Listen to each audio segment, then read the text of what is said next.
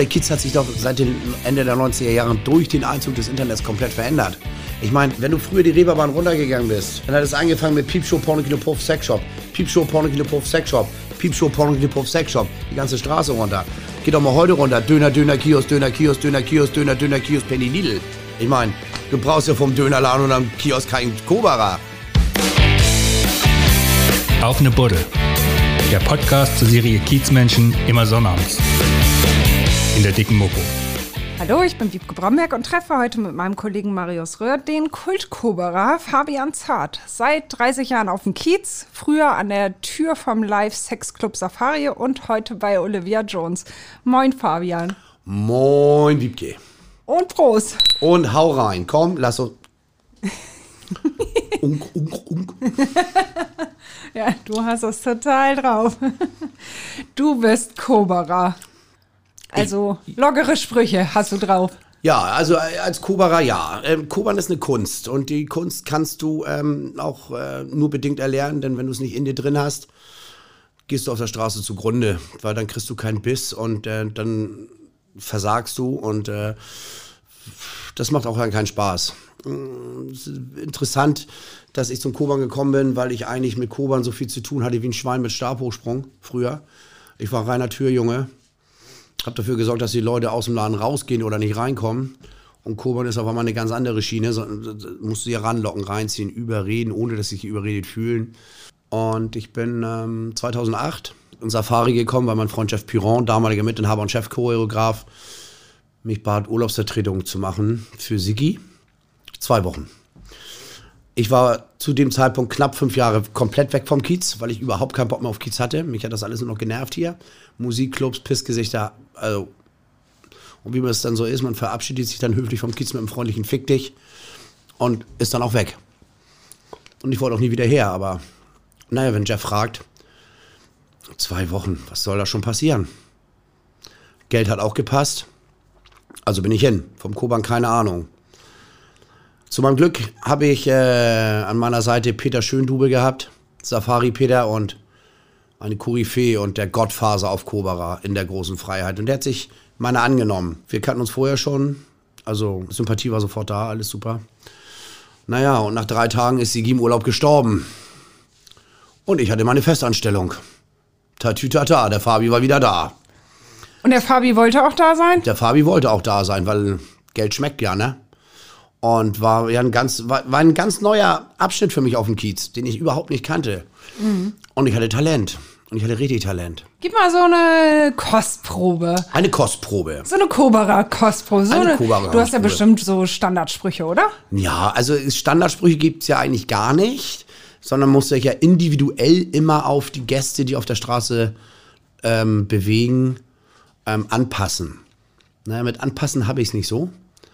Ich hau, egal ob das jetzt das Pärchen oder die Gruppe ist, äh, kriegen die erstmal einen von Latz geknallt. Und wichtig ist, dass du gar nicht erstmal vom Laden anfängst, sondern musst sie erstmal zum Stehen bringen. Und Jeff hat mir mal ein, ein sehr nettes Kompliment gemacht. Ich glaube, das war eines der schönsten Komplimente, was ich je in meinem Leben bekommen habe, in dem Bereich Tätigkeit des Kobans. Er hat gesagt, er kennt niemanden, der 30 Sekunden lang so versaut sprechen kann, ohne dass es ordinär klingt. also, ich sag mal zum Beispiel so: Junggesellenabschiede. Frauen. Ein Traum. Ein wahrer Traum. Zehn Frauen, schon von mittel bis schwer angeschossen, die gröhlenderweise, giggelnderweise über den Kiez ziehen. Und dann suchst du dir nur irgendeine von denen aus. Suchst den Blickkontakt, guckst sie an und sagst, na Mäuschen, heute schon was Warmes im Mund gehabt? Die Hälfte lacht sich tot, die andere Seite giggelt. Und dann guckst du, und dann guckst du sie nur an und sagst, ich wollte nur wissen, ob du heute schon was gegessen hast. Und hör auf, so laut zu denken, ich kann das hören. und dann bleiben sie stehen. Und dann kommt, was ist denn das hier? Und dann erklärst du es ihnen. Ein Ficktheater, ne? Ich meine, das Safari viermal am Abend musste der Ficker auf die Bühne. Viermal am Abend. Fünf Tage die Woche. Im zwei Stunden von 20, 22, 0, 2 Uhr. Ja, Augen auch bei der Berufswahl. Der hatte zu tun. Ja, sag ich mal so. Haben die da wechselnde Partner eigentlich gehabt oder immer mit derselben Frau? Das kommt äh, erschwerend hinzu. Es war immer dieselbe Partnerin. Also jetzt die letzten Jahre. Man hatte natürlich verschiedene Fickshows. Und da war das dann immer verschiedene Pärchen. Aber die Pärchen waren aufeinander eingespielt. Es ging mal einer weg oder ein Ficker ging weg und dann kam ein neuer Ficker dazu, dann mussten die sich arrangieren oder eine neue Partnerin. Ja, Ficker ist die offizielle Berufsbezeichnung. Ach so, das, Wenn wusste, du- ich- das wusste ich nicht. Das ist, Wenn du zum Arbeitsamt gehst und die fragen, was haben sie beruflich gemacht? Ich war Ficker. okay, dann weiß gleich jeder Bescheid, meinst du? Ja, vermutlich müssen sie das erstmal in ihrem äh, Rechner nachgucken. Ob das Unterhaltung oder Kultur ist oder was weiß ich auch, keine Ahnung. Naja, aber, ähm, oder ein Pärchen zum Beispiel. Wenn du ein Pärchen siehst, die Hand in Hand, dann gehst du einfach auf die Frau zu und sagst, na, schöne Frau, willst du mal sehen, wie richtig gefickt wird? Bleibt der Alte sofort stehen. Und guckt er dich an und meistens kommt er, was soll das denn heißen? Und dann sagst du einfach zu ihm, Digga, unser Ficker bumst seine Alte viermal am Abend auf der Bühne. Jeden Tag. 21, 22 und dann kommt er. Willst du mich verarschen? Wie soll das denn gehen? Und dann bist du im Gespräch. Dann erklärst du ihm das. Ah, Und das Schöne ist bei Pärchen, erstens verstehe ich sowieso nicht, warum Pärchen gemeinsam auf den Kiez gehen, weil man nimmt ja auch nicht seinen Sand mit an den Strand. Ich meine, auf dem Kiez musst du grundsätzlich nicht ungefickt nach Hause gehen. Aber es muss ja nicht mehr die gleiche Gurke oder der gleiche Schlitten sein. Da kann man noch ein bisschen situationselastisch sein, Mann. Aber hey, wenn die schon zusammen meinen, sie müssen hier hinkommen, vielleicht dann waren können die sie feiern. Ja, können sie ja. Wie buchstabierst du feiern? Ich F-I-C-K-E-N. War klar. Du wolltest Sprüche haben, also kriegst du sie. Absolut. Ich Also glaube, wir kriegst du müssen hier irgendeine so eine Altersbeschränkung für den Podcast einbauen. Mhm, genau, ganz viel Piep. Aber nehmen dir das Leute auch mal persönlich? Nein. Gar nicht. Also ich sag mal so, natürlich gibt es welche, die darauf nicht unbedingt angesprungen sind im Safari. Die sich ein bisschen, ja, auf den Schlips getreten gefühlt haben. Ja, dann geht runter zum Hafen und füttert Möwen. Habt ihr auf dem Kiez nichts zu suchen? Kann ich doch nichts dafür, wenn du so derangiert im Kopf bist, Mann. Geh weiter. Geh Möwen füttern. Aber in der Regel war das okay. Absolut, absolut. Und der Wechsel vom Safari zu Olivia, das ist ja auf einmal ein ganz anderer Laden. Da musst du ja ganz anders arbeiten. Und auch mit einem ganz anderen Publikum. Da hatte ich hm, am Anfang leichte Umstellungsschwierigkeiten. Weil es gab ja keine Fick-Show, es gab ja nur eine Strip-Show. Und wenn du das so. Hast du dich versprochen dann ja, öfter mal? am Anfang ja, habe ich mich. Und Olivia immer, ey Fabian, das ist kein Puff. Ja, ist ja gut. Ja, super. Hast du da bestimmte Kategorien, in, in die du die Vorbeikommenden so einkategorierst? Ja, es gibt vier, bei mir vier Kategorien. Ich muss erstmal davor dazu sagen, dass ähm, für mich jeder Mensch gleich behandelt wird, weil jeder Mensch ist für mich gleich. Und das spielt mir die Hautfarbe oder Nationalität keine Rolle. Ob Mann oder Frau, groß, klein, dick, dünn, arm, reich, schwul, lesbisch, hetero, transsexuell, transgender, Doppelpunkt innen. Das ist mir alles vollkommen egal. Und ob die gut oder schlecht behandelt werden, liegt an meiner Laune. Und auch das ist mir egal. Ich unterscheide nur in zwei Kategorien in diesem Bereich. In die respektvollen Gäste, die wissen, wie man feiert und wie man sich mit anderen Menschen benimmt. Die können auch besoffen auf Brustwarzen über die große Freiheit klappern. Das ist mir egal. Den helfe ich auch den Damen, wenn sie den Schlüpper verlieren wollen. Habe ich auch kein Problem mit. Auf der anderen Seite haben wir natürlich die Respektlosen, die nicht wissen, wie man sich anderen Menschen gegenüber verhält. Dem widmen wir uns mehr Zeit. Den bringen wir Respekt bei. In einer Sprache, die jeder Mensch auf dieser Welt versteht. Und wir mussten es selten zweimal sagen. Hat wahrscheinlich auch nicht so viel mit Sagen zu tun. Nein, das ist, läuft eher nonverbal. Das ist nonverbale Kommunikation. Aha, mhm. Zeichensprache 2.0. ja gut. Kommen wir gleich nochmal zu, zu der Ähm, Zeichensprache. Aber äh, um das nochmal abzuschließen für dich, die, ähm, ich habe vier Kategorien im Safari gehabt. Pärchen, Männergruppen, Frauengruppen und alle anderen. Das ist divers, das ist der Beifang gewesen. Du hast natürlich im Safari auch einzelne Herren gehabt, Geschäftsleute und so weiter. Also Männergruppen waren bei mir auch schon bei zwei oder drei Leuten, ne, nicht immer zehn oder 15. Ähm, aber seitdem ich, ich im Safari angefangen hatte zu arbeiten, hatte sich das äh, Gästeverhältnis auch verschoben. Wir hatten am Wochenende teilweise bis zu 50 Prozent Frauen im Safari. Das war vorher nicht so. Also ich komme irgendwie mit weiblichen Gästen besser klar. Offensichtlich. Ich bin der Muschiflüsterer. Jetzt habe ich Angst. Je, spätestens jetzt habe ich Angst, Fabi. Was ist für dich so die anstrengendste, schlimmste Kategorie? Gast oder noch nicht mal Gast? Vorbeikommender? anstrengend. Also ich sag mal so, Männer, Frauen in Gruppe schwer alkoholisiert, ist anstrengend. Ähm, dann nicht mal, weil sie aggressiv sind, sondern weil sie unglaublich laut und blöd sind.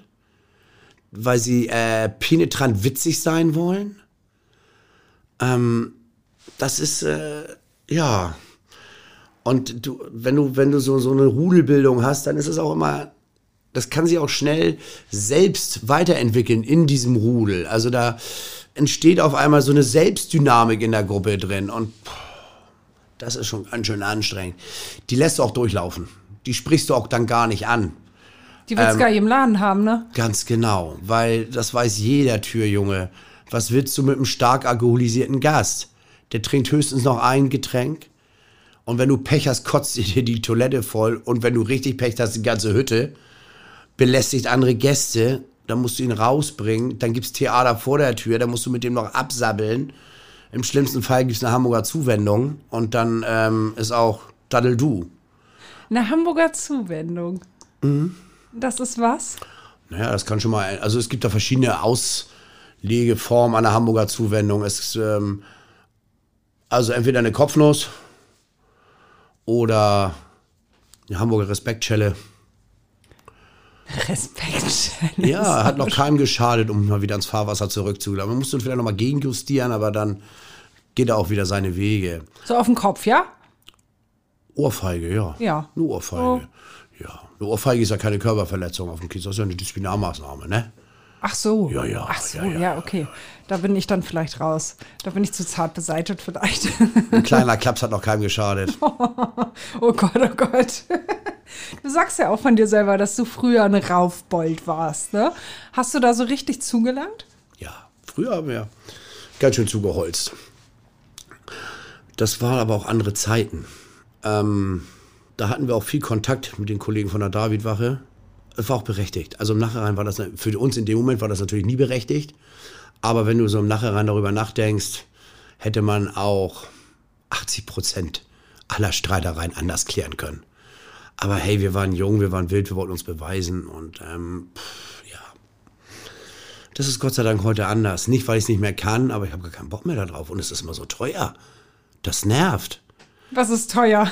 Naja, das ist alles, was, hinter, was hinten ranläuft. Also ich sag mal so, die Gäste auf dem Kiez haben ja alle ihr Handy in der Hand. Und egal, was vorher gelaufen ist, erst wenn der Türsteher zuschlägt, halten sie die Kamera drauf. Und dann gehen sie zur Polizei. Gucken Sie mal, der Türsteher, was der gemacht hat, was vorher gelaufen ist, das ist aus den Köpfen ausgeblendet. Aber wenn er dir wirklich penetrant oder selber einen Schritt auf dich zugemacht und du dich bedroht gefühlt hast und in Notwehr gehandelt hast und ihm, das reicht nur, wenn du ihn schubst. Man sieht nur, wie du ihn wegschubst. Dann heißt es wieder, Olivia Jones Türsteher sind gewaltbereit oder gewalttätig.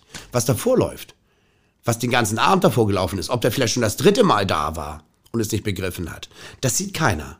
Es sieht immer nur der Moment, der ist immer wichtig. Und deswegen wollen wir diesen Moment so gut wie gar nicht haben. Also am liebsten deeskalierend wirken. Damit eben nicht auf einmal heißt, Herr Zart van Aken, Sie haben. Nee, habe ich ja nicht. Doch, hier haben wir einen Videobeweis. Ja, aber davor haben wir keine Beweise für. Sie haben. Und dann 2000 hierfür. Dann hat der Arme noch äh, Inkontinenzprobleme und kann nachts nicht mehr einschlafen, weil er mal geschubst worden ist. Oder was weiß ich denn, keine Ahnung, weil er sowieso ein Bettnässer war. Äh, ich, was weiß ich denn? Und dann musst du dem auch noch Schmerzensgeld bezahlen, dafür, Hattest dass ich ihn einmal schon- geschubst habe. Hattest du das schon öfter? Nö, öfter noch nicht. Ähm, selbstverständlich hatte ich schon Anzeigen wegen Körperverletzung, die aber alle im Sand verlaufen sind, weil ähm, ich immer unschuldig war. Es waren reine Jetzt, Meinungen. jetzt guckst du aber auch so unschuldig, ne? Ich das, bin ein Bambi. das kannst du aber auch gut, oder? Ich bin ein Bambi. Hast du es geübt vorm Spiegel? Nein. Nein? Das ist meine Natur. Ich bin ein Bambi. ich bin auch noch im Wachstum. Ach so, und was Also- warst du früher? Früher war ich ein kleines Bambi. Und jetzt bin ich ein altes Bambi. Ja, jetzt bist du ein altes Bambi. Jetzt bin ich ein früher altes warst du aber kein Bambi, ne? Ein Bambi mit Hörnern. also nein, natürlich ist es, ist es früher anders gewesen. Ähm, aber auch da, ähm, also zu einer großen Verurteilung ist es nie gekommen. Ich bin also nicht vorbestraft wegen Körperverletzung. In meinen 30 Jahren habe ich es tatsächlich geschafft. Nicht, dass ich vor Gericht war. Natürlich war ich vor Gericht. Und bei der Polizei bin ich auch ein- und ausgegangen. Ähm, auf der Davidwache oder den anderen Dienststellen, die dann für Türsteher Milieudelikte zuständig waren. Aber ähm, es ist immer so gewesen, dass ich nicht außerhalb meines Ermessensspielraums gehandelt habe. Ich habe nie nachgetreten oder wenn er auf dem Boden lag, auf dem Kopf rumgesprungen oder solche Sachen. Wenn er am Boden war, dann war er am Boden, das war Feierabend, Ruhe. Oder auch nur fixieren oder auch nur warten, bis die Kollegen von der Davidware kommen. Und in den letzten zehn Jahren, die ich jetzt bei Olivia bin, kannst du es an einer Hand erzählen, wie oft ich Kontakt mit der Polizei hatte wegen sowas, weil wir anders arbeiten. Wir arbeiten einfach anders. Wir halten sie fest, wir fixieren sie, wir rufen die Kollegen. Wir lassen das alles die Kollegen regeln. Die Polizei, Die meinst Polizei. du mit Kollegen? Ja, die Polizei. Das ist ja auch nicht so kiezüblich, ne? Dass man die Kollegen ruft und sie dann auch noch Kollegen nennt. Naja, sagen wir mal so, ich war selber acht Jahre Feldjäger, also Militärpolizist, habe viele Freunde ähm, beim Bund gehabt, die zur Polizei gewechselt sind. Wir haben uns hier auch wieder getroffen. Und ähm, Ja, hast du alte Kollegen vom unter Ki dem ja, ich war, wir waren zusammen Ausbilder bei der, bei der Feldjägertruppe. Beide Ausbilder für die allgemeine Grundausbildung. Wir haben die Rekruten geschliffen, bis ihnen das Wasser am Arsch gekocht hat. Ich war im dritten Zug, er war im vierten Zug. Und dann haben wir uns bestimmt sechs, sieben Jahre nicht gesehen. Und dann haben wir uns hier auf dem Kiez wieder getroffen. Er als Beamter der Davidwache und ich als Türsteher. Witzig. Und wir haben, sind früher durch dick und dünn gegangen. Und das hat, äh, es war so, als ob wir nie weg gewesen wären. Wir haben uns gesehen und wir waren wieder da. Und ähm, dieses Verhältnis hat auch unheimlich äh, viel dazu beigetragen, also auch zu den anderen Kollegen Kontakt zu kriegen, weißt du? Also man unterhält sich, man spricht miteinander, man, es hat sich Vertrauen aufgebaut über die Jahre hinweg.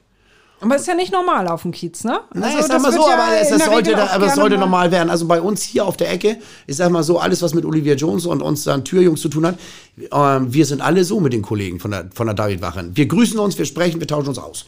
So. Mhm. Und es ist auch einfacher für alle. Weil ganz ehrlich, wenn wir einen Idioten haben, der da aus, aus, dem, aus den Reihen schießt, dann halten wir ihn fest und lassen das die Kollegen klären. Dann rufen, die, rufen wir die Cops. So einfach ist das. Dann sollen die das machen. So. Und ähm, das macht es für uns alle einfacher. Vor allem im Zeitalter der Handys. Film, Film, Film, Fotos, Fotos, Fotos. Können Wir wir sind raus. Und wenn es Probleme gibt, wenn die Kollegen Probleme haben bei Festnahmen oder, oder dass sich da welche aufbauen und meinen, sie müssen jetzt äh, gegen die Polizei arbeiten, dann stellen wir uns dazwischen. Da seid ihr auch am Start dann. Dann Sofort. unterstützt ihr. Wir unterstützen sofort. Mit Herzblut. Herzblut. Aber nochmal zurück zu den wilderen Zeiten. Ja. Ähm, wie viele Anzeigen schätzt du, hattest du da? Oh. Irgendwas im unterstelligen im unteren zweistelligen Bereich, würde ich sagen. Also über die ganze Laufbahn vielleicht so 15, 20, vielleicht auch 25. Aber ich habe die nie aufbewahrt. Also eine Anzeige kriegst du hier ganz schnell, ne? Können auch 30 gewesen sein, ich weiß es nicht. Manchmal ist es mit dem Telefonat erledigt, manchmal muss man vorsprechen kommen, aber aber nie rechtskräftig verurteilt worden, weil ich bin ein Bambi. Ja, klar, das weiß ich ja. Natürlich bist du das. Mhm. Wurdest du dabei schon mal ernsthaft verletzt? Die Frage ist, was ist ernsthaft? Ich wurde nie angeschossen oder angestochen. Natürlich. Ich habe insgesamt sieben Zähne verloren. Das ist ernsthaft. Aber in 30 Jahren, das macht ein Eishockeyspieler in einer Saison, weißt du, wenn er gut spielt. Sieben Zähne. Sieben Mhm. Zähne sind nicht mehr deine. Ja, kann man so sagen. Das ist nicht gut. Wieso? Hat dir das irgendwer bezahlt wenigstens? Das ganze obere Esszimmer ist nicht mehr meins. Ich habe ein komplett, mein komplettes oberes Esszimmer sind Implantate. Ei. Ei, Oi. ui. Okay. Also ich weiß, dass ich den richtigen Job habe. Na, sagen wir mal so, ähm, über die Laufzeit und weil Zähne ja auch nicht das günstigste äh, Körperteil sind, was man sich am Körper reinsetzen lassen kann, ähm, arbeitet man dann viel mit äh, Prothesen und, und solche Sachen, weißt du, hier zum Klicken, zum Klappen. So, und dann sagen sie ja, die darfst du höchstens drei Monate tragen, dann müssen wir hier ein Implantat für 4000 setzen, dann eins da für 3000, dann da eins für 2000, dann können wir da eine Brücke und all so ein Scheiß.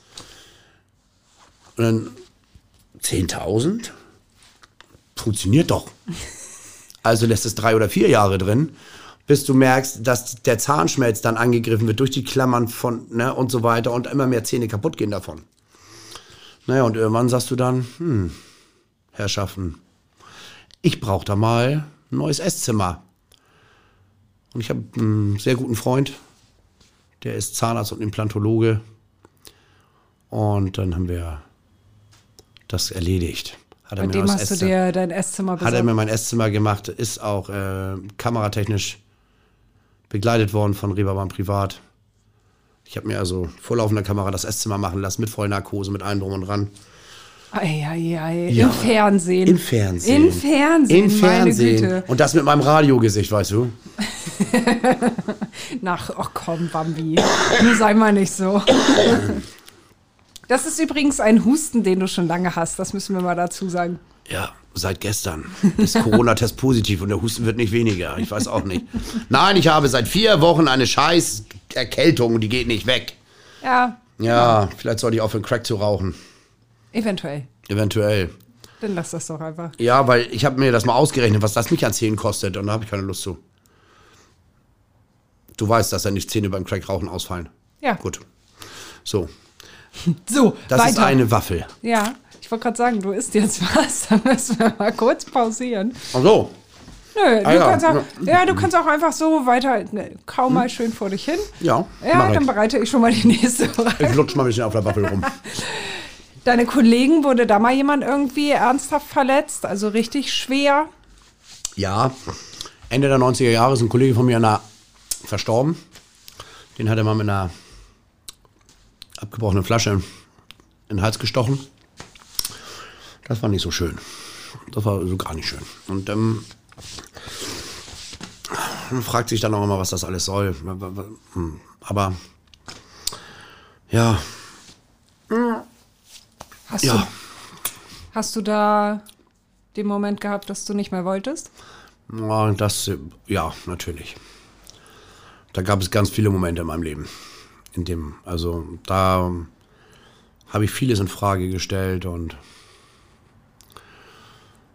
war auch kurzzeitig so, dass ich weg war, dann aber wiedergekommen bin. Und es war halt immer noch mein Job. Es macht ja auch Spaß. Also. Aber es war doch so, er hatte immer so einen kleinen Beigeschmack dann, ne? So ein kleines Schmeckle. Das ist immer nicht so. Nee. Nö, nö. Hat sich da was bei dir, bei deinem Verhalten geändert? Ja, Danach? vorsichtiger. Also aufpassen, ob die Leute was in den Händen haben, ne? So bist du früher immer mit Gottvertrauen rausgegangen. Weil der Kiez war ja früher, früher war ja Faustrecht hier. Da hat keiner ein Messer oder eine abgebrochene Flasche oder irgendwas benutzt. So habe ich es noch gelernt. In den 90ern. Als junger Butsche hier. Als laufende, laufendes junges Bambi. Und ähm, mittlerweile die ganzen Gangster-Rapper hier. Alle eine Klinge in der Tasche oder was du hier auf der großen Freiheit teilweise siehst. Bei Personenüberprüfung Teppichmesser dabei. Ey, wer nimmt denn ein scheiß Teppichmesser mit abends zum Feiern? Was soll denn so eine Scheiße? Wieder PVC verlegen oder was? Mal ehrlich. Also ganz ehrlich. Und dann verstehen wir dann auch keinen Spaß, wenn einer eine Klinge in der Hand hält. Dann- Hattest du schon mal, ja? Wurdest ja, schon mal mit ja, ich mit wurde auch Messer- schon mit dem Messer bedroht und, und aber Gott sei Dank sind das ja immer Leute, die keine Ahnung haben, was sie tun, weil sie alkoholisiert sind. Und ähm, alles, was länger als das Messer ist, kommt dir dann gelegen. Also ich habe schon mal von einer Geschichte gehört, dass er mit dem Messer auf den Türsteher losgegangen ist und er ihm dann den Barhocker einfach mal ganz kurz übers, über den Kopf geballert hat. Ja, da war das Messer aus der Hand raus und er war auch aus. So. Hm. Und dann habe ich von einer Geschichte gehört, wo er mit, muss vor zwei Jahren gewesen sein, hier auf der großen Freiheit. Ist dem Türsteher mit dem Messer angegriffen worden. Der wusste aber, was er tut, der Türsteher. Und danach hatte der Angreifer das Messer an seinem eigenen Oberschenkel stecken und brach dann vor der Tür zusammen und ist dann so von der Polizei abtransportiert worden. Hast du von gehört? Habe ich von gehört. Aber weiß gar nicht, Nein. wen das betrifft. Ich- keine Natürlich Ahnung. nicht. Nein. Hören sagen so, ne? Man kennt ja sagen. die Geschichten so auf dem Kiez. Ja, das ist ja Buschfeuerwerk hier, ne? Ja, Busch. ja, klar, klar.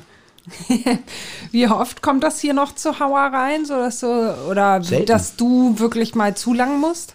Richtig gehauen habe ich mich das letzte Mal drei Jahre her bestimmt. Schubsen, festhalten, Ohrfeige. Streit schlichten. Bei uns im Laden Streithammel rausziehen oder sowas. Das kommt schon vor. Aber das sehen wir ja nicht als Hauerei. Das ist ja einfach nur kurz Ordnung sorgen. Das ist ja euer Job. Das ist unser Job. Aber auch da muss ich sagen, ist das bei mir dieses Jahr noch gar nicht vorgekommen. Okay, wir hatten Corona-Lockdown bis Mai, Juni, ich weiß es nicht mehr genau. Ich, ich, ich weiß es nicht. Das verschwimmt auch ehrlich gesagt immer alles so. Ich konnte Anfang Juni anfangen, mit meinen Touren wieder zu machen, meine Kieztouren. Dann hatte ich meinen Unfall und war dann nochmal, während hier Kiez wieder anlief, war ich nochmal dreieinhalb Monate krank zu Hause, weil ich mich nicht bewegen konnte, weil ich voll Idiot mir den Fuß kaputt geschossen habe bei, der, bei meiner soliden Arbeit. Und ich möchte hier kurz sagen, solide Arbeit ist Kacke, weil man sich dabei verletzen kann. Was ist denn solide Arbeit? Ich war LKW-Fahrer und beim Beladen des LKWs mit einem sogenannten Schnellläufer, das ist ein Flurförderfahrzeug, das ich selbst bedient habe, bin ich beim Rückwärtsfahren mit einem anderen Flurförderfahrzeug zusammengestoßen und habe mir dabei den linken Vorfuß zerquetscht. Die Großzehe abgerissen, Trümmerbrüche, offene Brüche, trotz Sicherheitsschuhe. Die haben sich nämlich nach innen gebogen und die unter anderem abgetrennt. Ähm, bin dann ins äh, Unfallkrankenhaus Boberg gebracht worden. Da haben sie den C gerettet. In drei OPs.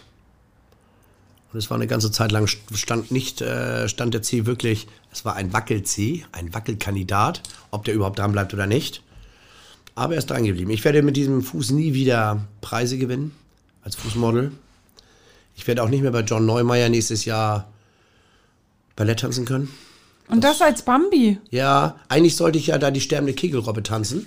Ach. Ne, weil das ja bestimmt ganz schön aus, so eine Kegelrobbe im Tütü. Ja, schön, schön. Ja. Gute die Figur habe ich dafür. Ja. Ja, ja, ja, ja. Ne? Aber meine eine Schwanzflosse, die ist halt jetzt defekt. Deswegen Das wird nichts mehr. wird nichts mehr. Aber ich bin glücklich und ähm, also die haben Top-Arbeit geleistet im Boberger Krankenhaus. Ich bin da sehr, sehr glücklich drüber, über ihr Fachwissen, auch die Pflege. Auch wenn die ein bisschen garstig zu mir waren, aber ich war auch ein bisschen beratungsresistent. Ähm, Ach so, wolltest du nicht so, wie die gesagt haben, dass du Doch, sollst? ich möchte das schon gerne, aber ähm, ich bin ein starker Raucher und du kannst einem starken Raucher nicht erklären, dass er drei Tage strenge Bettruhe hat. Kannst du schon. Es bringt noch nichts. Und so ist es halt gekommen, dass ich direkt nach der OP schon gerade aus der Narkose wach, so halbwegs klaren Verstandes, ähm, mir den Rollstuhl des Bettnachbarns geklaut habe. Ich sage, ich leihe mir den mal kurz. Bin runter zum Rauchen gefahren. Runter ging es noch. Und als ich wieder hochkam, alter Schwede, alle Achtung, die hat mich aber eingenordet, die Schwester. Du leck mich am Arsch. Die hat mich aber rund gemacht. Ja, ja, ja. Aber wir sind doch Freunde geworden noch. Ja? Ja, ja, ja, ja. Das Die- hat sie dir verziehen. ja, natürlich. Sie haben ja. Man kann mir ja nichts Böse nehmen. Ich bin doch ein Bambi. Ja, wenn du so guckst, sowieso Ich nicht. bin ein Bambi. absolut, absolut. Braucht das ein guter Koberer, den Blick? ja. Was noch? Flirten. Du musst flirten können, du musst Empathie haben, du musst äh, Schwingung, du musst die Schwingung kriegen. Du musst die, die, die, die, Sch- die Stimmung der Straße. Also man kann die Stimmung der Straße, wenn du weißt, wenn du schon so lange hier bist, fühlst du die Stimmung der Straße. Du kannst, ich sag mal, fast auf die 10 Minuten genau sagen, wann es gleich richtig eskaliert. An der Ecke brodelt es. Du kannst es nicht mal sehen oder du weißt gar nicht, aber du merkst, da, da ist eine Spannung drin. Und so ist es eben auch, wenn es total friedlich und entspannt ist. Gute Laune. Das ist so, ja. Ich weiß nicht, wie ich das beschreiben soll. Ich komme auf die Straße und höre mir und zieh die Straße rein. Weißt du, als wenn ich, äh, ne, Walk of Line hier, zack, zack, zack. Du ziehst dir was rein und merkst, wie ist das? Und du merkst auch, wenn es umschwingt. Wenn's, und ähm, du musst dich der Stimmung anpassen. Aber nur aufs Koban bezogen, freundlich, immer tadellos gekleidet zum Anlass des Abends, immer offen, nie verschlossen sein. Wenn du mit Frauen zu tun hast, wie ich bei den wilden Jungs, habe ich nur mit Frauen zu tun, musst du flirtig unterwegs sein, natürlich. Die Frau, egal wer sie ist, ist für dich. Du musst in dem Moment das Gefühl geben, sie ist deine Königin der Nacht. Und wenn du ihr dieses Gefühl gibst, wird sie bei dir Gast. Und dann kommen alle anderen Königinnen der Nacht hinterher. Sie wissen das, dass es für diesen Moment ist, aber sie genießen das. Aber wissen Sie das tatsächlich oder will die Königin der Nacht dann gerne den Fabi noch Der äh, Fabi- nach der Nacht auch Der Fabi gerne? ist verheiratet und sie ist für mich die Königin der Nacht in diesem Moment. Und wenn der Laden Bis voll sie drin ist. Bis sie drin ist. Und wenn sie wieder rauskommt, flirte ich weiter mit ihr. Aber das gibt's nicht. Das gibt nur meine Königin. Aber kommen die trotzdem an? Wollen die das? Natürlich gibt es Offerten, klar. Und manchmal wird das Flirten auch falsch verstanden. Und ich will mich da gar nicht freisprechen. Bevor ich verheiratet war, war die Königin der, des Moments auch mal die Königin des Morgens. Das ist auch schon mal vorgekommen, ja. Ähm, und ich will auch nicht abstreiten, dass das heute nicht mehr passiert. Also bei mir nicht. Bei mir, das kann ich abstreiten. Bei mir passiert das nicht. Ob es bei anderen Koberern so ist. Hey, aber das ist nach Feierabend. Das ist doch völlig egal. Und wenn die die halbe Nacht Arschlecken Tralala machen, soll mir das auch recht sein. Ne? Aber für mich zum Kobern ist es nur für diesen Moment, du bist die Königin der Nacht. Für mich in diesem Moment. Dieses Gefühl probiere ich dir zu vermitteln. Bin ich jetzt deine Königin der Nacht? Mit dir, Obwohl würde ich anders, nicht, mit dir würde ich anders umgehen. es ist nicht Nacht. es ist Abend. Hast du deine Königin der Nacht, äh, mit der du verheiratet bist, denn auch an der Tür kennengelernt? Bei den wilden Jungs. Ui. Ui. Also ist da doch eine geblieben. Ja, also also mal ganz ehrlich, bevor ich Franzi kennenlernte, war ich mit allem durch. Ich war geschieden, mein Kind war 15 Jahre alt, auf einem guten Weg, ich hatte einen Job, ich hatte ein Sexleben à la carte. Und da kommt die Alte um die Ecke und zerschießt mich. Wie es eben so ist. Wenn du damit rechnest, dass alles abgefrühstückt ist, dann kommen die Momente. Ja. Tja, was soll ich sagen? Februar war das, glaube ich, Februar 15.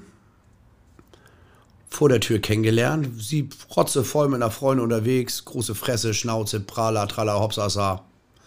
Hat mir irgendwie imponiert, fand ich gut. Wohnt in München. Hat er irgendwie für BMW in der Marketingabteilung, sie hat Marketing studiert, internationales Marketing, war da in der Marketingabteilung von BMW irgendwie. Frag mich, ich habe keine Ahnung von diesen ganzen Berufszweigen da. Wenn sie gesagt hätte, sie ist Maurer, da hätte ich mir was anfangen können, weißt du. Aber. Hm. naja, und dann äh, hin und her telefonieren, dann ist der Kontakt ein bisschen eingeschlafen, dann ist im Juli nochmal nach Hamburg gekommen. Ich sie am Flughafen abgeholt und das war, als ob dir jemand direkt in die Fresse haut. Bam! Da hat dir mal jemand da, Aber hat so dir mal eine richtig, Frau in die Fresse gehauen. Aber volles Rohr. In die Fresse, aufs Maul, ins Herz, was auch immer. Oder wie man so charmant sagt, hat sich der Blitz beim Scheißen getroffen. Naja, dann ist sie im Oktober zu mir gezogen, hat alles abgerissen unten. Job gekündigt, Wohnung gekündigt, alles. Ist im Oktober zu mir hoch, im 15. Im November haben wir uns Kalle angeschafft. Kalle ist unser ähm, Carne Corso Baby. Ein, ein, unser, unser, unser Baby quasi. Kalle ist jetzt sechs Jahre alt. Entspannte 67 Kilo, pures lebend Kuschelgewicht. Will nur schmusen. Ist ein so schlechter Schmuser.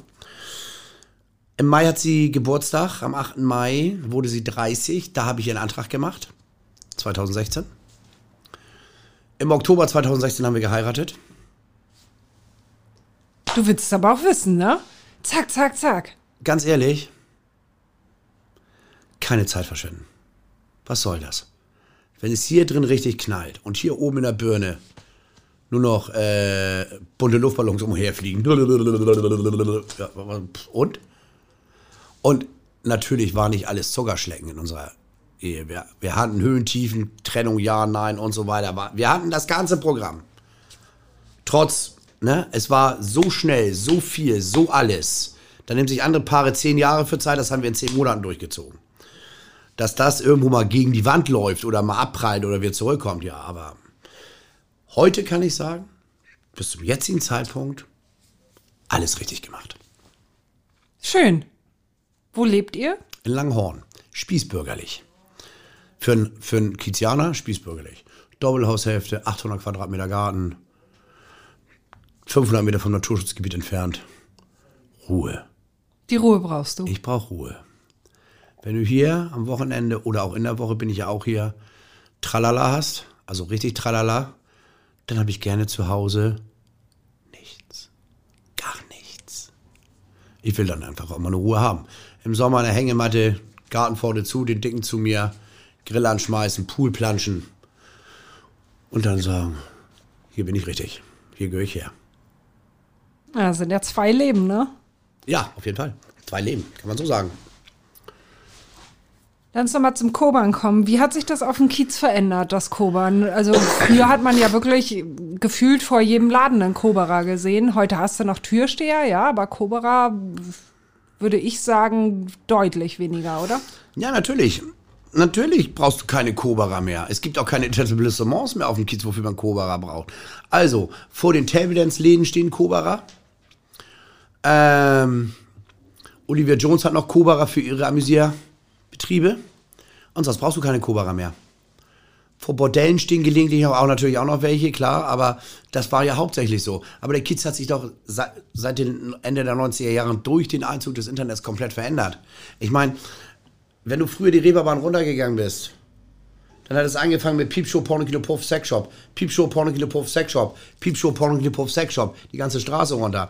Geh doch mal heute runter. Döner, Döner, Kiosk, Döner, Kiosk, Döner, Kiosk, Döner, Döner, Kiosk, Penny Lidl. Ich meine, du brauchst ja vom Dönerladen und am Kiosk keinen Kobara. Ja. Ne? Also, ähm, das ist natürlich jetzt alles überspitzt gezeichnet. Aber wenn du auch mal guckst, dass es Ende der 90er Jahre auf dem Kiez zweieinhalbtausend Huren gab und heute vor Corona, also vor Corona, circa 250 auf dem Kiez. Von 40 Sexshops sind ungefähr sieben geblieben. Und von 17 Pornokinos haben wir nur noch drei. Und auch da triffst du immer die gleichen, macht also auch keinen Spaß. Dann heißt das ja auch, was, dass das was mit dem Kiez macht. Denn er hat sich verändert in der Zeit. Weil du alles, was an Erotik, Hilfsmitteln, Spielzeug, Personal, Dienstleistungen, das kriegst du heute alles im Netz. Du musst heute nicht auf den Kiez kommen, um dir einen Pornofilm zu kaufen. Musst du nicht. Du machst das in mein Handy. Guckst du zweimal falsch abbiegen, dann siehst du da hier Omas Rache, zieh den Enkel zwischen die Schenkel oder sowas. Ist das für dich so, dass du den alten Kiez vermisst? Natürlich vermisse ich den alten Kiez. Aber ich bin so schlau, ich bin so klug, K-L-U-K, dass man, ähm, dass ich auch weiß, dass der alte Kiez gar nicht mehr funktionieren würde. Weil die Zeit ist vorbei. Die Zeit dreht sich weiter, es entwickelt sich weiter. Und der Kiez ist aber so geschickt, so geschickt und so gut, dass er sich jedes Mal mit neu aufstellt. Und heute ist es halt die Zeit für Musicals, Theater, Essen. Ich meine, Essen ist das Sex im Alter, da machen wir uns überhaupt nichts vor. Und ähm, die Kulinarik auf dem Kiez in den letzten 15 Jahren ist ja sensationell geworden. Ich habe es ja tatsächlich geschafft, mich gerade auf eine Speisekarte hochzuschlafen, mit meinem Namen dazu. Ähm, Im Freudenhaus in der Hein-Heuer-Straße ist übrigens mein Lieblingsrestaurant mit regionaler Küche. Habe ich meine Hochzeit auch 2016 gefeiert. Und da gibt es Gerichte wie Roulade Lilo Wanders, die Ente O- Olivia Jones oder das Schnitzel Kalle. Und ich habe die große Ehre, mir ist die große Ehre widerfahren, dass äh, ich glaube jetzt bis Ende des Monats ist Fabian das zarte Lapskaus auf der Speisekarte geben wird. Oh, und Laps- dann auch noch Lapskaus. ja, was denn mehr? Was, Lecker. was geht denn mehr als für mich als Ja, Lapskaus? lecker. Na, Hamburger Bambi brauchen Hamburger Lapskaus, so Ende aus. Schön mit Fisch, rote Beete, Gewürzgurke, geil. Und Abfahrt. Und volles. Optisch ist nicht alles. Ich meine, Lapskaus auch kommen. oh ja. Naja, Naja, Optik, Optik, ja. naja, ja, ja, Optik, Geht ne, ja. Ich könnte jetzt einen Vergleich machen, der wird ja Nee, nee, Ü18, da ja, nee, lassen wir, lach- streichen wir. Genau, Machen reicht, wir, machen reicht, wir reicht. off, machen wir im Off. Genau, das machen wir dann später. Gibt's denn den wahren Kiez noch? Was ist denn der wahre Kiez? Würde ich dir mal eine Gegenfrage stellen. Was ist denn für dich der wahre Kiez? Na, das, was Leute erwarten, so Rotlicht, auch noch so ein bisschen, mm, ja, irgendwelche verruchten Ecken und Ecken, wo du dich nicht ganz sicher fühlst und sowas. Also, Seefahrerromantik. oh war ja, nee. Seefahrerromantik gibt's hier, glaube ich, nicht mehr so viel. Da musst du wahrscheinlich ins Seemannsheim runter wo die Leute aus den Kapverden wieder nicht nach Hause dürfen oder wo das, ich weiß keine Ahnung, wo die herkamen, aber die waren doch jetzt drei Monate da unten Ja, eingesperrt ja. oder die armen Schweine. Ähm, mein Stiefvater ist selber zur See gefahren, als Chief Inc. auf dem Containerschiff. Meine Mutter kennt Seefahrerromantik auch noch, weil sie immer dann in Kiel ausgestiegen ist und dann im Seemannsfrauenheim gewartet hat, bis die ersten Busse sie wieder zur, zur Bahn gefahren haben und so weiter. Also sie kennt das auch noch. Ich als kleiner Junge auch, weil ich auch mitgefahren bin auf See. Das war natürlich immer sehr spannend für mich. Das ist ein geiler Spielplatz. Ein Containerschiff ist ein geiler Spielplatz für junge, für junge, junge Jungs. Ja, das ist schon geil. Ja, ja, ja. Aber sowas, also Seefahrerromantik, nein. Ähm, wüsste ich jetzt nicht. Das geht auch eigentlich gar nicht, weil die Liegezeiten der Containerschiffe hier, das ist ja nur noch 24 Stunden. Und ähm, also Seefahrerromantik würde ich mit Nein behaupten.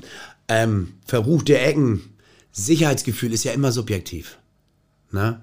Wo ich äh, das Gefühl habe, hier ist alles easy peasy, äh, können andere Menschen das ganz anders empfinden. Wenn du über irgendwelche Junkies rübersteigst, da hinten Ecke sich welche kloppen oder so, dann mm, juckt mich das ja nicht doller. Ne? Aber hier Hein Daddel aus, aus Mittelerde, der findet das vielleicht doch ganz schön aufregend, wenn er seine Gisela mit einer Hand hat oder was, keine Ahnung. Ähm, Rotlicht haben wir natürlich noch, na klar, der Kiez wäre ohne Rotlicht nichts. Natürlich haben wir Prostitution noch und wir haben auch noch ähm, Bordelle und das wird auch so bleiben. Das muss auch so bleiben, weil das ist ganz wichtig für, für den Flair hier.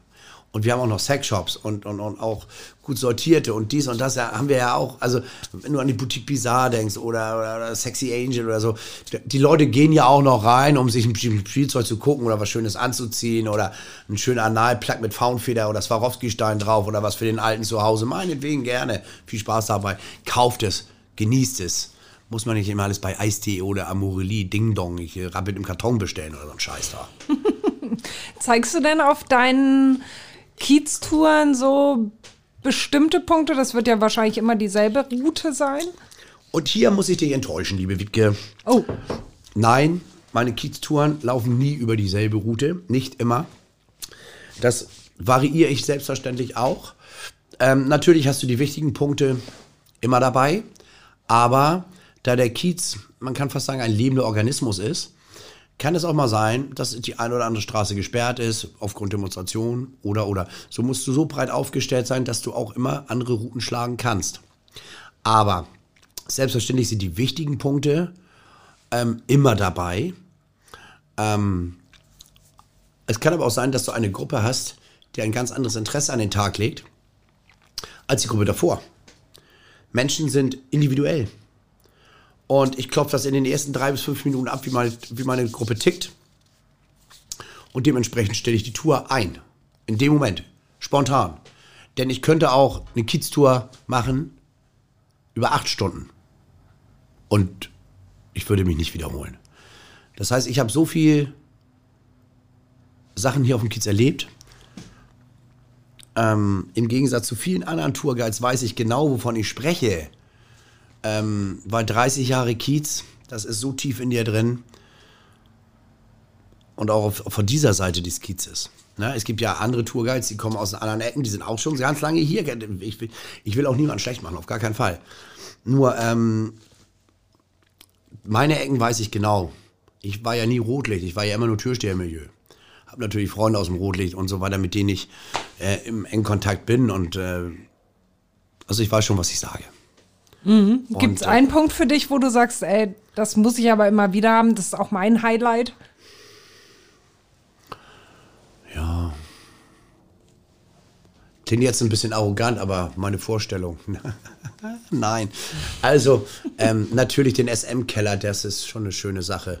Da holt man die Leute schön mit ab. Wir haben auf meiner Tour ähm, einen SM-Keller von Olivia Jones, den hat sie extra eingerichtet. Ich vermute mal, das hat sie sich heimlich aus ihrer Wohnung rausgebaut da, ne, um ihr Image zu schönern. Ähm, aber wir haben halt auf den Touren SM-Keller und ich habe mal im SM-Studio gearbeitet als Wirtschafter vor gefühlt 17 Jahren. Ziemlich genau 2004. Mhm. Und ähm, das ist ein schon ein kleines Highlight, wenn ich den Leuten ein bisschen was über Schmerzen oder was es alles für sexuelle Praktiken gibt. Nicht, dass ich sie praktiziere, auf keinen Fall. Nein, nein, nein, nein. Aber Das hätte ich jetzt gefragt. nein, ich lasse mir nicht gerne den hohen Sack mit einer Branüle durchstechen. Ich lasse mir auch. Nein. Nein, Auch gut. keine 8 Liter Kochsalzlösung rektal einführen. Auch nicht, nein. Haben wir das ja geklärt. Ja, ja, ja, ja, ja, ja. Aber du redest gern drüber. Darüber nicht so gerne. Die Bilder in meinem Kopf machen mich fertig. Ähm, Wirtschafter im SM-Club. Puff. Tür im SM-Puff. Puff, nicht Club. Puff. Puff. Puff. Okay. House of Pain hieß der Laden. Ja. Süderstraße. Schöner Laden. Zweites Obergeschoss. Schön, Ecke. 500 Quadratmeter. Sieben Spielzimmer. 15 Damen, die dort ihre Dienstleistung anboten. Da war schon Spaß im Quadrat. Und du als Wirtschaftler, Recht in der Puffmutter, Tagesgeschäft, Abrechnung, Sicherheit, sowas. Und eine Ausbildung zum Dom habe ich gemacht. Dann. Ja? Ja. Das hast du auch hinter dir. Erzähl. Was soll ich mit? Also, du machst ja für eine Ausbildung zum Dom machst du keine Prüfung vor der IHK. Nicht? Nein. Du lernst halt Kniffe und Tricks von, ich meine, die Damen sind seit 20 Jahren im Geschäft, mit denen ich zusammengearbeitet, 20 Jahre Domina. Und nichts ist durch Erfahrung zu ersetzen. Und wenn du was wissen wolltest, haben sie dir das gezeigt. Du hast es geübt. Du hast es gemacht. Für den Hausgebrauch. Um sich ein bisschen weiterzuentwickeln. Einfach so. Ich bin jetzt keiner, der auf Fetischpartys rumläuft und solche Sachen, das mache ich nicht. Weil immer, wenn diese Partys sind, wo bin ich? Arbeiten, toll, danke. Aber ähm, es, weißt du, seinen Horizont einfach erweitern. Mal gucken, was so geht. Du bist da offen. Ich bin da sehr offen. Okay. Ja, kann man so sagen. Ne? Und Klaps auf dem Arsch hat noch keinem geschadet. Hamburger Schelle, Klaps auf dem Arsch. Oh Mann, oh Mann. Also du hast ja schon so einiges hier gemacht und auch wenn du jetzt erzählst Süderstraße und SM-Puff und so, dann lass uns mal zu den Anfängen kommen. Also aufgewachsen wie? Oh, ich bin sehr gut aufgewachsen. Ich bin äh, in Hamburg geboren, als Sohn eines ähm, Oberstudienrats und einer Krankengymnastin. Mein Opa war Mitbegründer des Verfassungsschutzes in Hamburg in den 50er Jahren. Er gehörte also mit zu den ersten, die da den mit hier aufgebaut haben. Und mein Uropa war sogar Senator hier in Hamburg, Walter Schmedemann. Und ähm, was mich sehr, sehr stolz macht, ist, dass niemand geringerer als Helmut Schmidt über meinen Uropa gesagt hat, von ihm hat er Politik gelernt. Die waren auch eng befreundet, alle zusammen, weil wir, ich bin in Langhorn aufgewachsen, in Langhorn geboren und Helmut Schmidt ja auch Langhorner und die waren, das war alles ein Klüngel da. Also da können sich die Bayern mit ihrer Seilwirtschaft nochmal eine Scheibe von abschneiden, was hier oben in Hamburg los war zwischen denen. Also das war schon, ähm, naja, und ähm, dann zum Kiez war natürlich am ersten Moment immer für meine Eltern immer so sehr fragwürdig. Auch mit Recht, muss ich ganz ehrlich sagen, weil natürlich ähm, man wünscht sich da sowas nicht für seinen Sohn, was man dann hier so alles erlebt. Aber das siehst du aus der Sicht des Sohnes natürlich ganz, ganz anders. Ne? Und ähm, also ich sag mal so, ich hätte eigentlich ein gutes Feedback für alles andere gehabt, aber ich habe den besten Job genommen. Ich bin auf dem Kiez gelandet, denn hier gehöre ich her. Und ähm, mittlerweile, meine Großeltern leben leider nicht mehr, aber meine Eltern, die sind jetzt auch glücklich mit dem, was ich tue, weil sie sehen, es macht mir Spaß und ähm, es tut mir gut. Und wenn es mir gut geht, geht es allen anderen um mich auch gut. Also alles gut. Ja. Rundherum. Wann Ende gut, warst du alles das gut. erste Mal hier? Auf dem Kiez, auf St. Pauli, erinnerst du dich dran? Oh, mit 15. Also ich vermute mal, es muss so 88 gewesen sein. Wenn du feststellst, dass der Pillermann nicht nur zum Pullern da ist, sondern zum Spielen, oh, dann gehst du halt mal in die Piepshow rein, ne? wenn du davon hörst. Piepshow geil. Aber mit Jugendschutz war damals ja, ich sag mal, nicht so hoch. Da hast du dich mit 15 an dem Onkel da durchgeschlängelt, der da in der Kasse saß mit seiner Happy Weekend und dann schön die ganze Zeit irgendwelche Kippen geraucht hat im Kassenbereich. Und du bist halt als 15-Jähriger rein, Piepshow, äh, geradeaus. Und dann bist du da rein und dann hast du deine Mark da in den Automaten reingeschmissen, nachdem du dich das Recht gesegelt, Büchs runtergezogen hast. Rollo geht hoch, ein Püppi liegt da, regelt sich, spielt an sich selber und du als 15-Jähriger. Und nach 20 Sekunden geht das Rollo wieder runter. Rums und du, oh scheiße, wo ist mein Geld?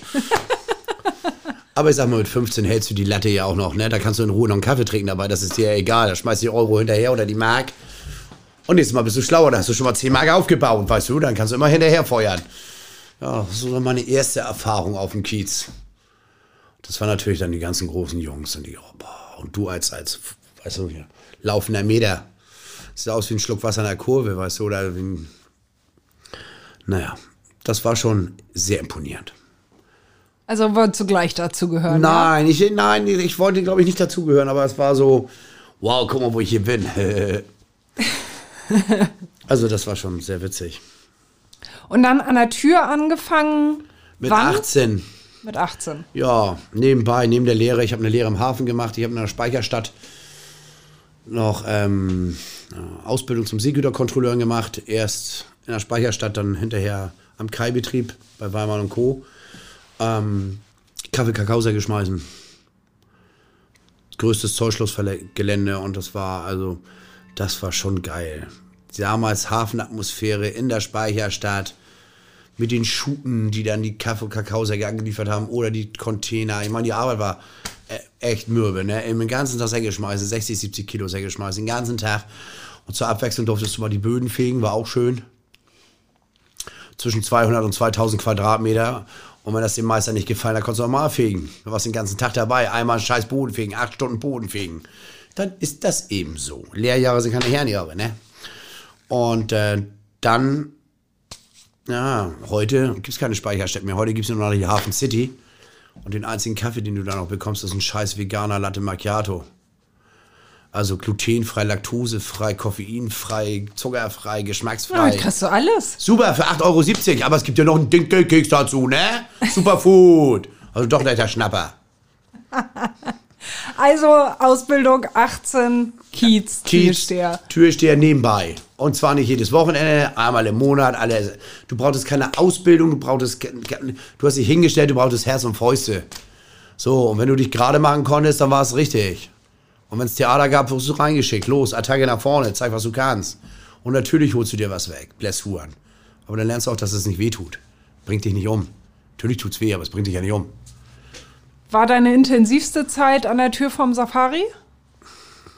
Ah, Safari war schon sehr intensiv, ja. Sehr intensiv. Vor allem, weil es jeden Tag war. Ne? Früher war es am Wochenende oder dies, das mal, aber Safari war schon sehr intensiv. Und es war auch mit die, eine der schönsten Zeiten. Weil es war einfach St. Pauli Kiez pur. Live-Sex-Kabarett, Fick-Shows, Dildo-Shows, Travestie-Shows, Manstripper, die den weiblichen Gästen den Pimmel um die Ohren gehauen haben, weil die nicht genug Abstand hatten. Unser Tänzer hatte fast ein 25 Zentimeter Rohr. Hat er unten hochgewichst in der Garderobe, Cockring drüber, Büchs drüber, schön auf Spannung gehalten, das Ding. Und wenn er dann vor der Püppi stand, hat sie ihm die Schlubbi runtergezogen. Dann patsch, gab's einen Bax. Schön. Hat er schwanzlurch einmal ausgeschlagen. Weißt der- und, und die Damen im Safari. Hm. Nicht, oh Gott, was soll das? Angepackt und Abfahrt. Gisela. Hm. Vier Frauen, alle vom Kegelclub, alle Neune aus Bottrop-Kirchhellen. Aber dann haben wir anschnappen hier. Und rumreichen den Lümmel. Willst du auch mal? Und so, hallo. Also Da- das ging sehr ab, ja? Oh, schön. Oh. Herrlich.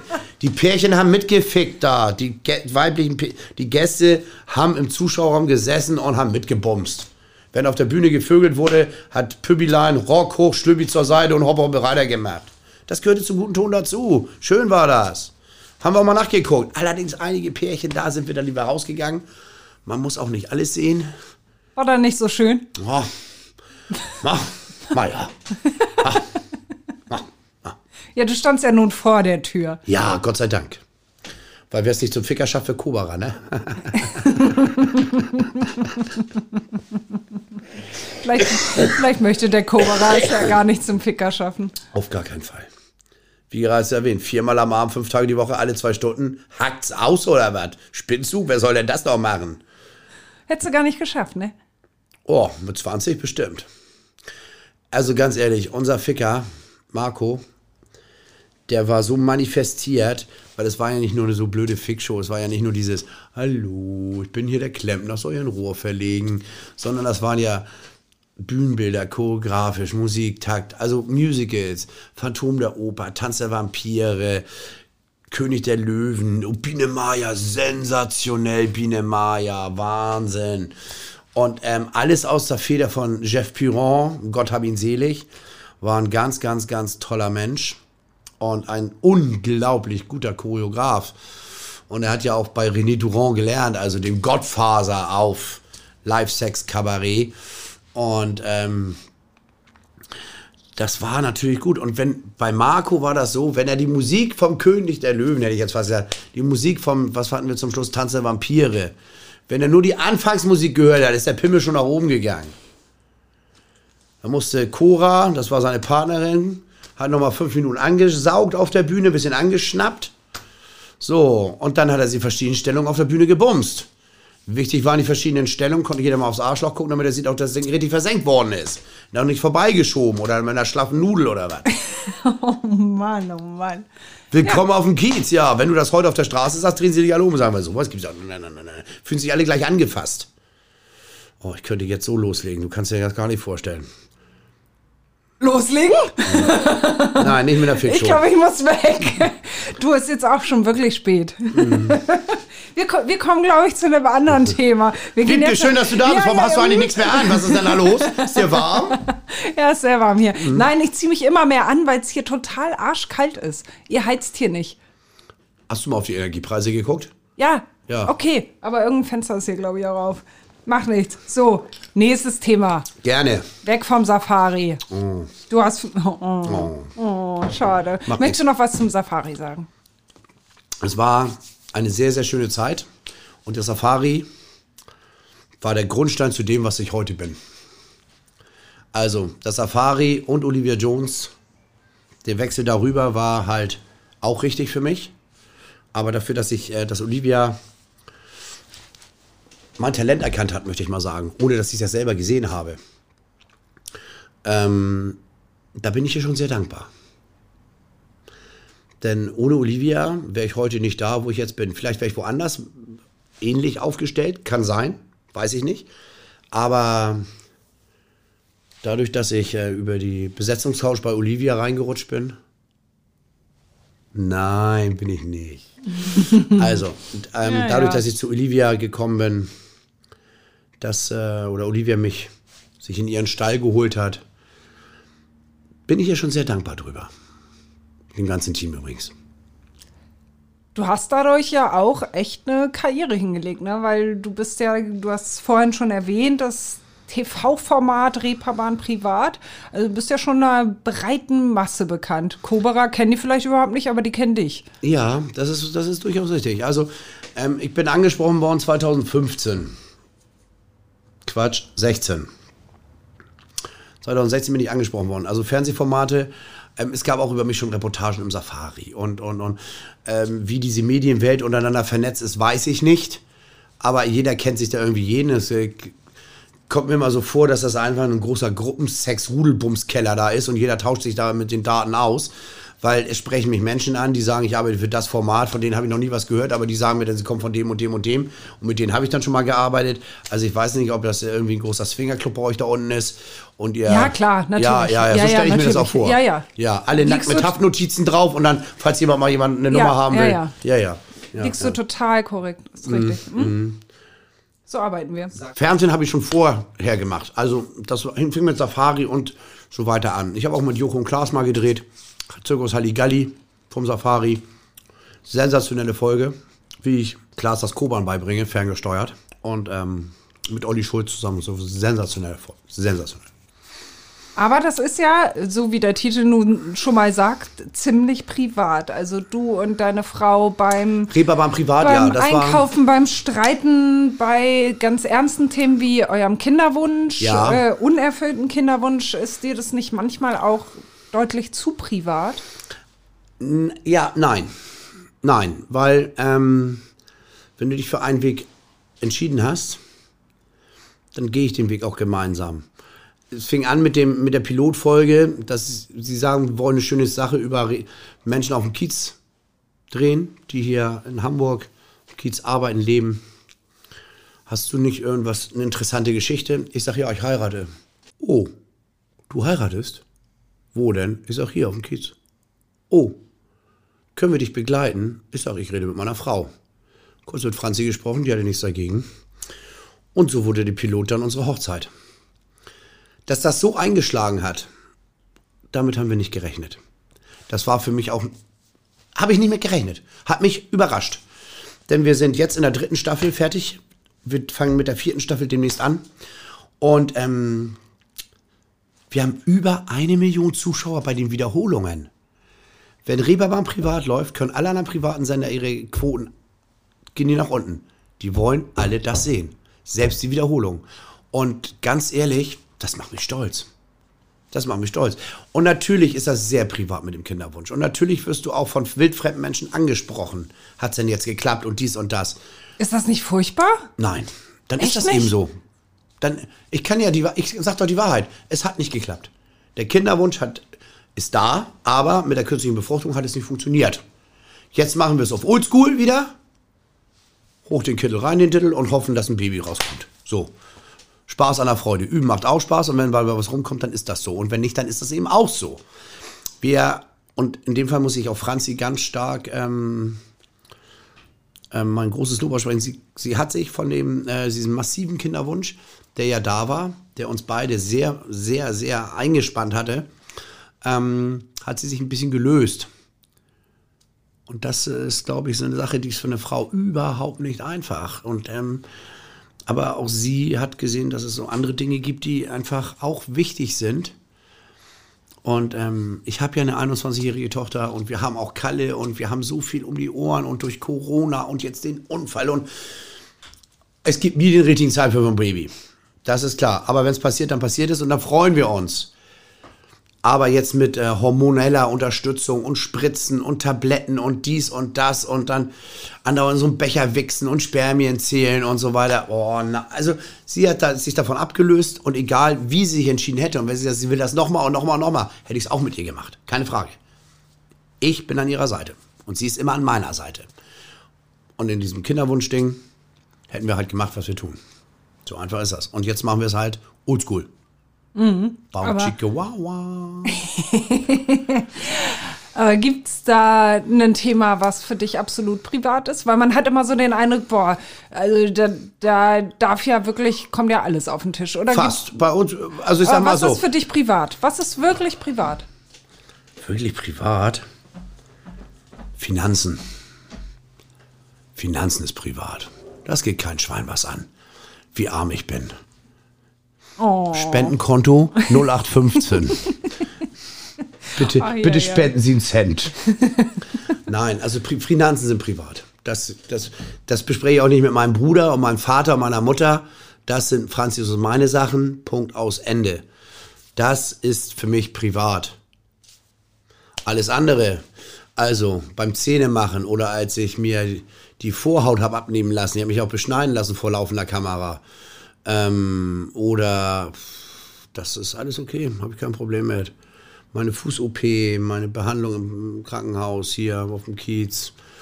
Ne, okay, beim Baby machen, beim Üben lasse ich sie auch nicht zugucken, das ist auch privat.